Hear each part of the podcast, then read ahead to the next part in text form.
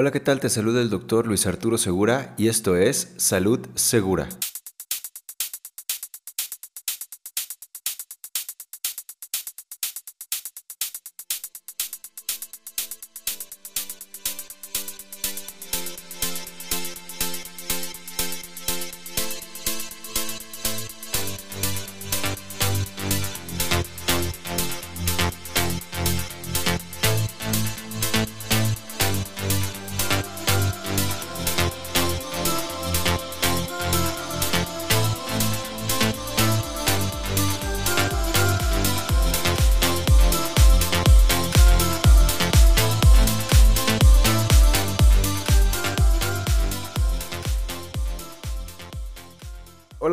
Como ya te mencionaba, te saluda el doctor Luis Arturo Segura en este nuevo episodio del podcast de Salud Segura. Primero que nada, reiterando mi gusto y mi eh, placer de estar aquí charlando una vez más eh, de otra enfermedad, otro padecimiento, más que ser una de estas dos, lo consideraríamos como una situación o un estado. Y me refiero al Em, infarto agudo al miocardio o también llamado eh, ataque cardíaco, que suele ser muchas veces la eh, complicación de una enfermedad cardíaca ya preexistente o que afecta al corazón y que ya estaba establecida desde antes y que posteriormente causa este ataque cardíaco o infarto al miocardio. Para explicar antes de explicar más bien qué es el infarto al miocardio, me gustaría que entendiéramos mediante un pequeño ejemplo qué es eh, o cómo funciona el, el corazón. El corazón pues es una bomba formada por músculo, músculo estriado, es un músculo especializado que además tiene tejido que conduce impulsos eléctricos. Este tejido funciona o sirve para que el corazón pueda latir de manera autónoma y lleve un ritmo constante, el cual pueda ser afectado para elevar el ritmo cardíaco o de la misma manera poder disminuirlo. Eh, el corazón es una bomba, exactamente. Recibe un aporte de sangre desde las venas que llega o que drenan estas venas en las cavidades derechas del corazón. Posteriormente, desde el ventrículo derecho, el corazón bombea la sangre no oxigenada a los pulmones para que tengan su proceso de oxigenación y posteriormente regresen de los pulmones a las cavidades izquierdas del corazón. Posteriormente, el ventrículo izquierdo es quien se encarga de bombear esta sangre a través de la aorta hacia la circulación sistémica o periférica, que es lo que, o, es lo que causa el aporte sanguíneo a todos los, tejidos de la circulación en general. Sin embargo, eh, este, esta bomba que, genera este impulso y este, este empuje de la sangre hacia la circulación, también tiene la tarea de nutrirse a sí mismo y esta nutrición se genera en el latido cardíaco para eh, o mediante la distribución de esta sangre por las arterias coronarias. Las arterias coronarias son estas, estos vasos sanguíneos o arterias que se encargan de llevar sangre al propio corazón. Es decir, que él mismo o el corazón en sí mismo con su latido tiene la capacidad de poder nutrirse o eh, bañarse de sangre a sí mismo y de esta manera pues seguir funcionando y por continuar con sus funciones de manera normal. Sin embargo, la situación que hoy nos atañe, que es el infarto al miocardio o infarto cardíaco, es una obstrucción que muchas veces es de manera parcial o a veces de manera total a una de las arterias coronarias. Este sistema de arterias coronarias, hay, hay varias de, de estas arterias mucho dependerá la gravedad del infarto, la arteria que se ocluya o que se obstruya. Sin embargo, en la mayoría de los casos, pues eh, tiende a tener un desenlace fatal. Tanto es así que en México el infarto eh, agudo al miocardio o ataque cardíaco es una de las principales causas de muerte ya que la, mortalidad causada o generada por el infarto al miocardio es eh, mayor que la sumatoria de todas las muertes causadas por cáncer o por alguna de las otras enfermedades que pueden tener un desenlace fatal. Entonces, por eso es que es importante eh, conocer cuáles son los probables síntomas, cuáles son la edad de aparición, ya que esto nos puede dar mucho, mucho margen de ayuda para poder hacer algo al respecto o poder conseguir ayuda u orientación de manera oportuna y rápida. Entonces, hoy toca hablar del infarto al miocardio. Como ya lo mencionaba, esta obstrucción a las arterias eh, coronarias, a cualquiera de ellas, genera que no llegue sangre a cierta parte o zona del músculo cardíaco que estaría encargado junto con las demás partes de funcionar al unísono durante el latido cardíaco. Si una parte del corazón, como ya te podrás imaginar, no recibe sangre, pues automáticamente cesan sus funciones y entonces este mecanismo de bomba ya no se lleva a cabo de manera eficiente. Por lo tanto, pues la sangre, en la mayoría de los casos que va a la circulación general, pues eh, tendrá un menor flujo o incluso podría dejar de latir. Entonces, si ya no hay sangre o aporte a los tejidos, esto genera básicamente la muerte. Entonces, ya lo decíamos, pero ¿qué entonces causa el infarto agudo del miocardio? La mayoría de las veces es eh, causado por exceso o acumulación de grasa, colesterol y otras sustancias que dentro de las mismas arterias coronarias, debido a un daño en la pared interna de, la, de las arterias, causado por, como ya te mencionaba también, un aumento o una acumulación de grasa, colesterol y otras sustancias, generan este daño en la pared interna de las arterias coronarias y se tienden a acumular poco a poco dentro de las arterias. Esto va generando pequeños muros o paredes a, lo largo de la arteria que posteriormente pueden uh, suceder dos situaciones. La misma pared o el mismo bloqueo crece tanto que ya no puede, eh, que ya no puede eh, permitir el paso de sangre a través de la arteria o uno de los eh, fragmentos de, la, de esta placa de ateroma, también llamada, se desprende y forma un émbolo que se eh, estaciona o se detiene en una parte más pequeña de la luz de la arteria y tiende a obstruirla por completo. Esto, esta obstrucción pues causaría que no llegue sangre a esa parte específica del corazón que la misma arteria se encargaba de nutrir. Por lo tanto, ahí es donde se genera el infarto. Entonces, eh, la mayoría de las veces tiene un resultado mortal, ya lo veíamos, la tasa de mortalidad del infarto es eh, sumamente elevada en nuestro país. Y eh, hay que mencionar también que el manejo y los manuales para el manejo del infarto agudo al miocardio o el ataque al corazón ha, mejorado perdón, mucho en los últimos años. Y es esta misma mejora la que han creado o la que ha generado un sistema más eficiente de manejo.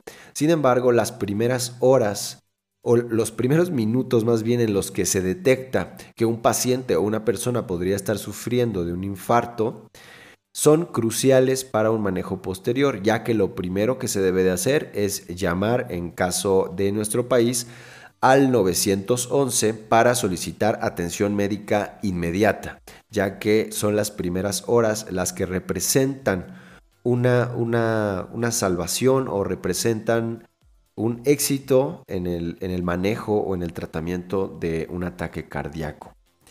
Entonces, es así como se genera. Y ya habíamos visto cuando vimos hipertensión arterial, y ya te mencionaba yo que eh, las arterias son como un circuito formado por mangueras que van disminuyendo su luz desde que salen del corazón, y cuando digo su luz me refiero a su calibre, van disminuyendo su calibre cuando salen del corazón hacia los tejidos, se va disminuyendo su calibre. Asimismo pasa en las arterias coronarias. Cuando salen de la base de la aorta, se van poco a poco disminuyendo su calibre hasta llegar al punto donde, eh, donde drenan completamente su contenido hacia el músculo cardíaco y le permiten a este nutrirse. Entonces, pues sin perder más tiempo, me gustaría que habláramos ya de los síntomas y los signos que nos pueden llevar a pensar que una persona o que nosotros mismos estamos sufriendo un ataque cardíaco o un infarto al miocardio. Antes de esto, pues me gustaría aclararte que ya hablaremos en capítulos eh, subsecuentes, hablaremos de las dislipidemias, que es este trastorno en la cual las grasas en nuestra sangre tienden a afectar nuestros vasos sanguíneos, cómo es que la afectan y qué es la ateroesclerosis. Además vamos a hablar de la angina de pecho. Entonces, ¿qué es la principal eh, causa o la, enfermedad precedente en la mayoría de las ocasiones a un infarto agudo al miocardio o un ataque cardíaco. Entonces, sin más tiempo que perder, vamos a hablar de los síntomas y signos que nos pueden ayudar a identificar que una persona está sufriendo un ataque cardíaco. El principal de ellos es presión, opresión, dolor o sensación de compresión o dolor en el pecho o en los brazos que puede propagarse hacia el cuello, la base de la mandíbula o incluso hacia la espalda en muchos casos. Otro dato o síntoma serían náusea, indigestión, ardor de estómago o dolor abdominal. La falta de aire, el sudor frío, la fatiga, el aturdimiento o mareos repentinos. Si te fijas, eh, muy probablemente antes de escuchar toda esta información creías o tenías la idea de que el infarto al corazón daba, como ya lo veíamos, eh, eh, como ya se puede ver en muchas, en muchas películas o en televisión o, en, en, algunas otras fuentes no oficiales de información, se ve como este el, como el paciente o la persona sufre dolor a nivel del pecho y entumecimiento a nivel del brazo izquierdo la mayoría de las veces. Sin embargo, pues ya aquí ya hay una gama más amplia de signos y síntomas que te pueden ayudar u orientar de que alguien a tu alrededor o tú mismo están sufriendo un ataque cardíaco. Te repito, la presión o la opresión, dolor o sensación de compresión en el pecho es el principal y de ahí puede ser o manifestarse incluso con náuseas, indigestión, como ya lo habíamos comentado, sudor frío, fatiga, incluso aturdimiento o mareos repentinos. Es importante tener en cuenta que dependiendo mucho de la edad y del tipo de paciente, de sus antecedentes, estos signos y síntomas tienden a variar mucho. El que se mantiene muchas veces es la opresión en el pecho o dolor en el pecho y dolor en la base de la mandíbula. No hay que confundir que muchos eh, pacientes me preguntan o creen que se manifiesta directamente con un dolor intenso en el, a nivel del pecho o a la altura del corazón. Y no es del todo cierto, ya que en muchas de las ocasiones el dolor no tiende a ser tan intenso y tiende a ser soportable o llevadero hasta que su evolución es, es tanta que genera síntomas mucho más alarmantes, como la falta de aire, eh, la fatiga o el sudor frío, eh, y es entonces cuando se vuelve ya muy sugestivo de un infarto al miocardio. La mayoría de las veces se puede representar incluso con un dolor, como ya te decía, leve a nivel del pecho, una opresión, una ligera dificultad para respirar y dolor a veces a nivel abdominal. Entonces ya habiendo mencionado los síntomas y los signos que nos pueden llevar a sospechar o a pensar que alguien a nuestro alrededor está teniendo un infarto, eh, lo primero que deberíamos de hacer es después de eh, identificar estos signos y síntomas es realizar una llamada al eh, servicio de urgencias.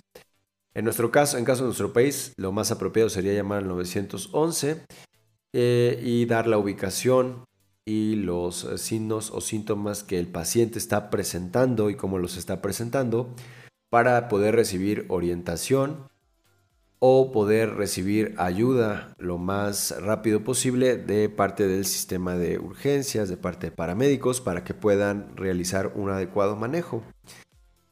Sin embargo, en caso de contar con alguna preparación para reanimación cardiopulmonar pues en muchas de las ocasiones es de bastante ayuda el emplearla en caso de que el paciente ya haya tenido un infarto al miocardio que haya evolucionado tan rápido que actualmente el paciente ya se encuentre o sin pulso o sin poder respirar eh, de manera autónoma. Entonces es así como eh, se tiene que hacer o es lo que se tiene que hacer en caso de que el paciente tenga ya una prescripción médica por, por medicación, en caso de que sea por ejemplo nitroglicerina o em, aspirina que esté utilizando como cardioprotector, pues eh, suele ser muy beneficioso el utilizarlo en las primeras horas o los primeros minutos más bien en que tenemos la sospecha de que la persona está sufriendo un infarto para que eh, pueda tener algún beneficio.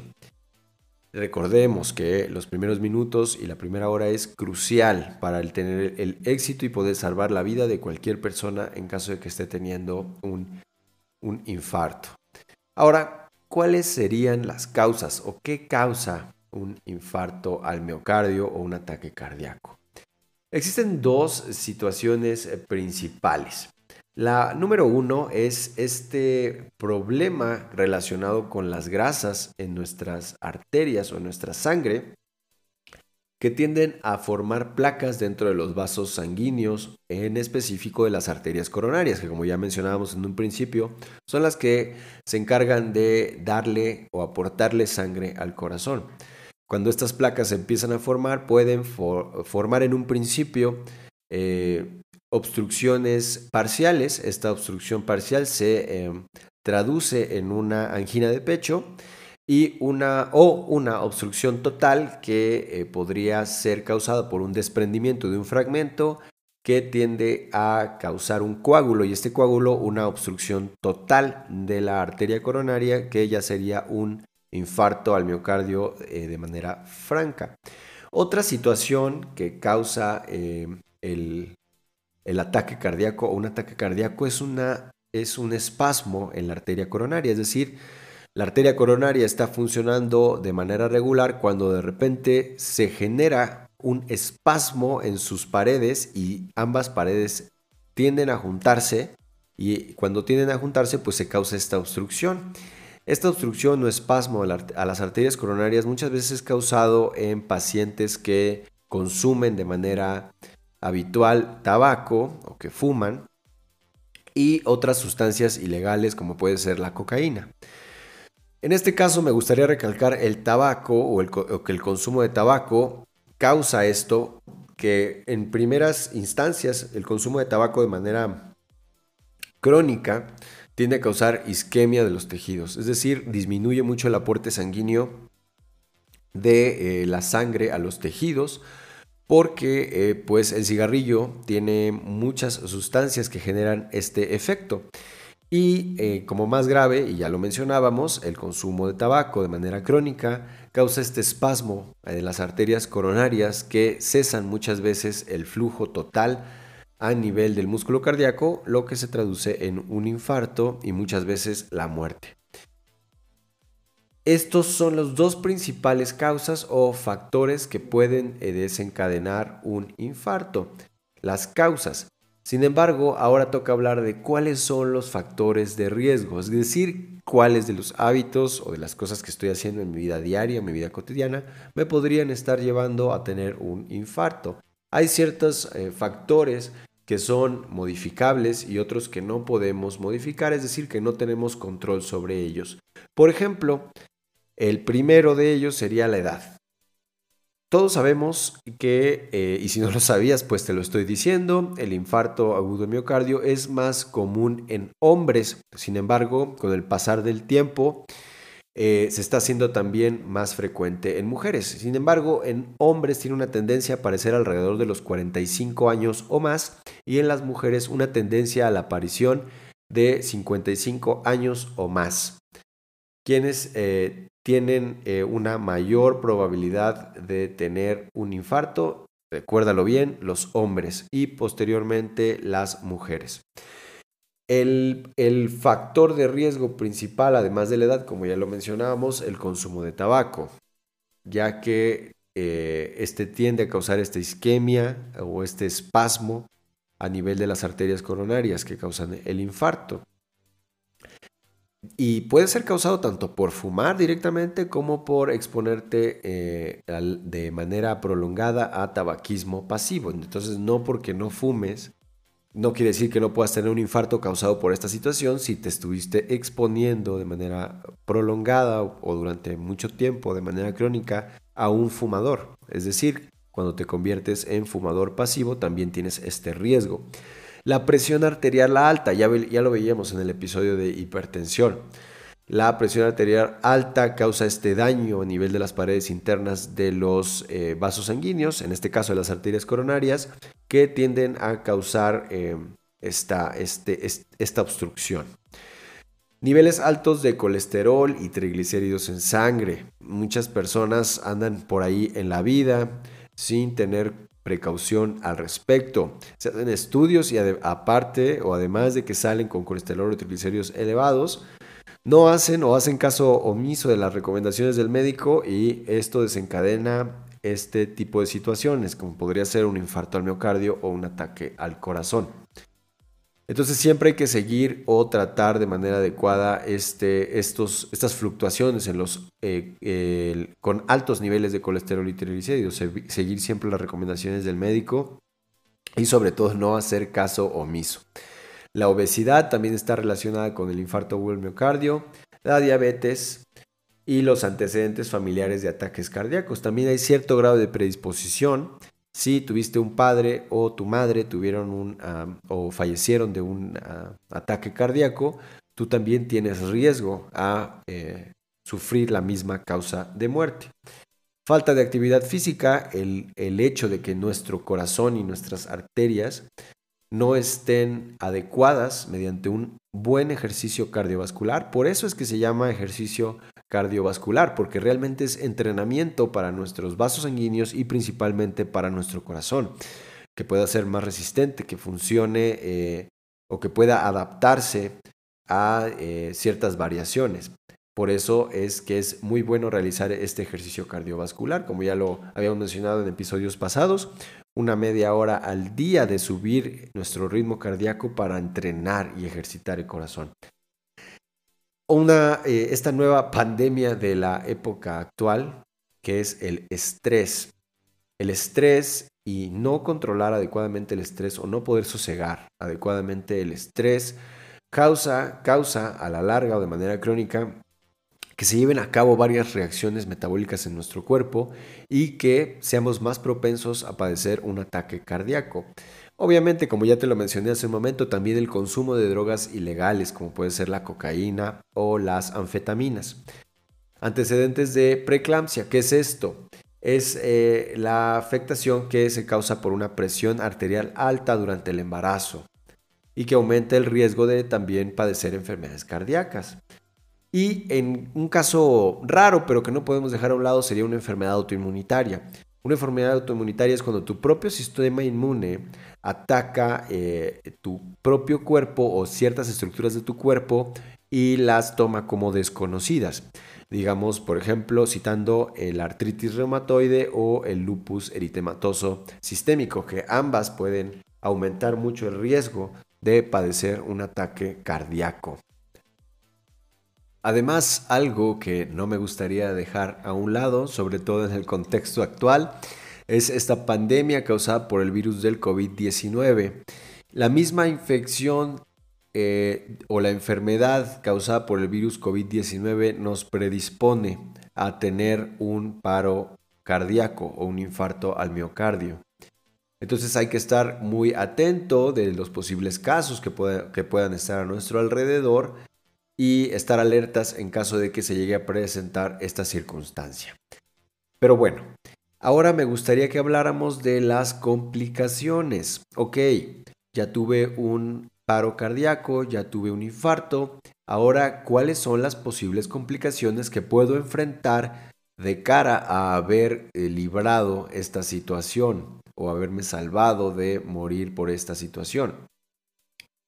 Posterior a un infarto, obviamente el tejido cardíaco, que es este músculo, eh, cierta parte o algunas regiones quedan afectadas de manera permanente.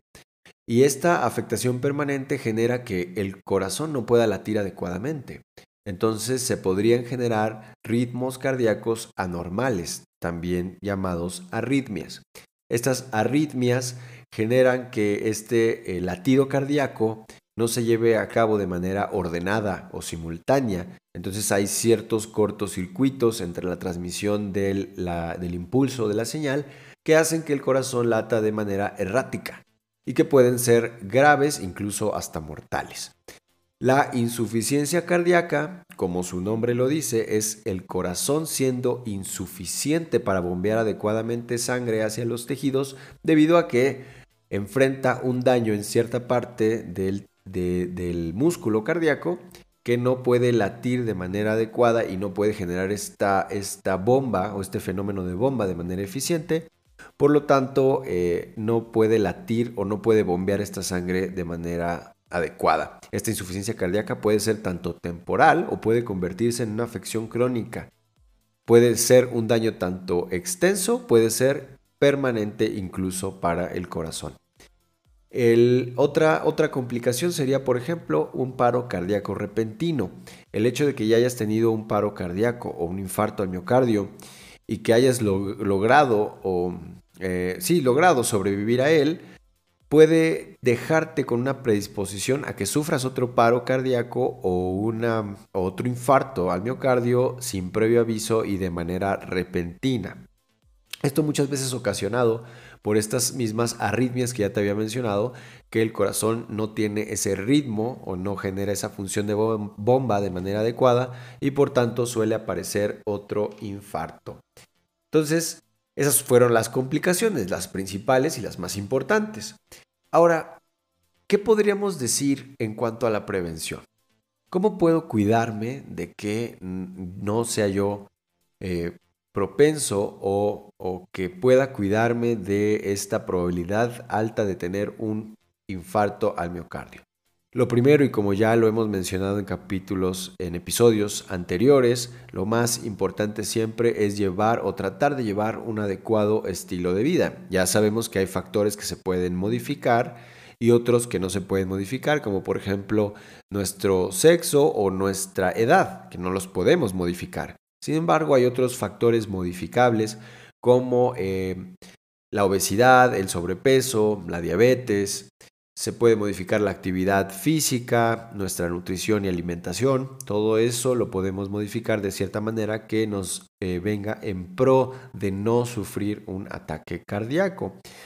Principalmente, como ya lo hemos venido mencionando a lo largo de todo el episodio, el, hecho de tener eh, colesterol y triglicéridos elevados nos predispone mucho a tener un infarto. Por tanto, el hecho de cuidar mucho nuestra alimentación y acudir eh, frecuentemente o constantemente con el médico, tanto de primer contacto o en su defecto un médico internista, que nos pueda mandar a hacer estudios, un perfil de lípidos, es decir, para evaluar cuál es la cantidad y cómo es la cantidad de grasas que hay en nuestra sangre y de esta manera poder prevenir una complicación de esta dislipidemia o problema de grasas en la sangre que podría ser un infarto al miocardio.